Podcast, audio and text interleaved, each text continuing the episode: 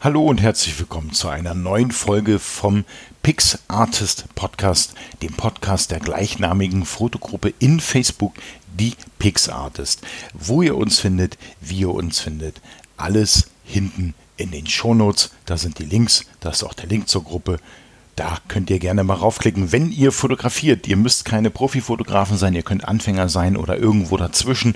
Wenn ihr Interesse an der Fotografie habt, dann könnt ihr gerne in die Gruppe kommen, hier noch ein bisschen was lernen. Und wenn ihr schon viel wisst, weil ihr vielleicht doch Profi seid, dann kommt auch in die Gruppe und teilt vielleicht euer Wissen. Wir sind keine Bildsharing-Gruppe, wo es einfach nur darum geht, Bilder zu zeigen, sondern wir möchten den Fokus eigentlich so ein bisschen auf das Vermitteln von Wissen in der Fotografie legen und haben ihn auch dahin gelegt.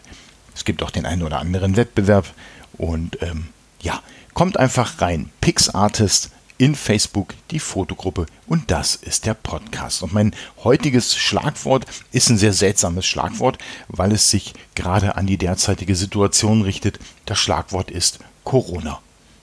Nicht schon wieder.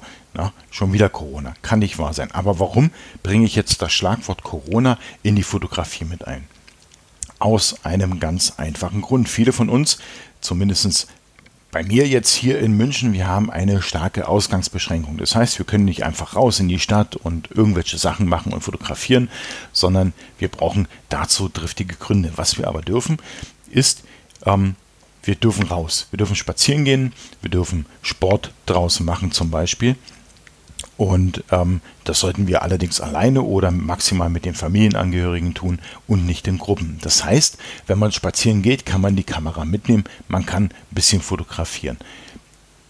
Punkt 1. Punkt 2, wenn man sich eben nicht traut, rauszugehen, was völlig in dieser Situation völlig legitim ist, kann man einfach seine Kreativität innen ausleben.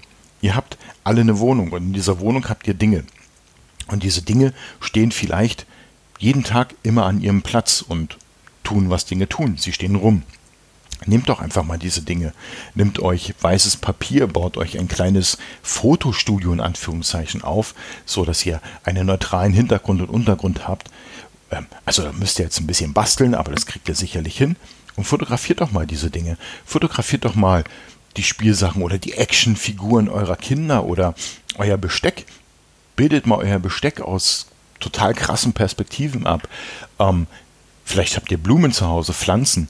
Fotografiert diese, macht daraus etwas.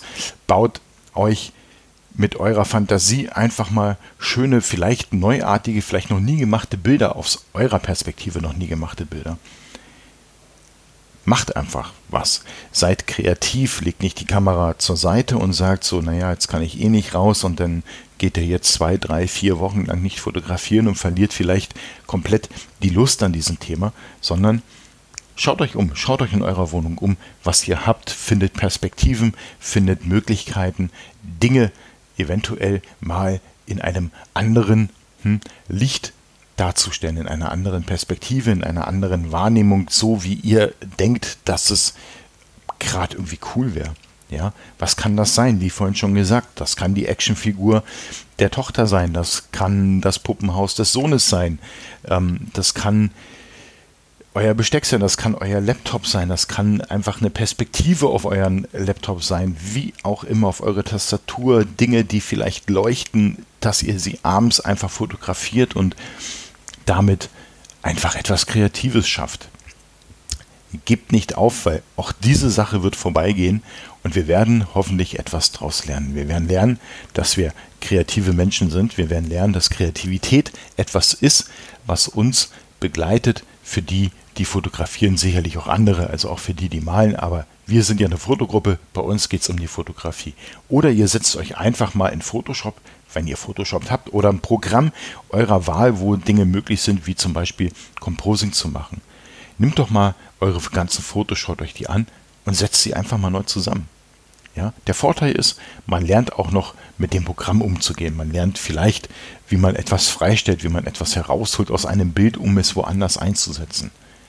Ich wünsche euch dabei auf alle Fälle viel Spaß und natürlich viel Erfolg und dass die Zeit zu Hause eben nicht so eine krasse Zeit wird. Deshalb mache ich jetzt auch hier Schluss. Mehr soll es zu diesem Thema nicht gewesen sein. Seid kreativ, spielt mit dem, was ihr habt. Und natürlich wie immer allzeit gutes Licht. Und heute noch ein Zusatz, bleibt gesund.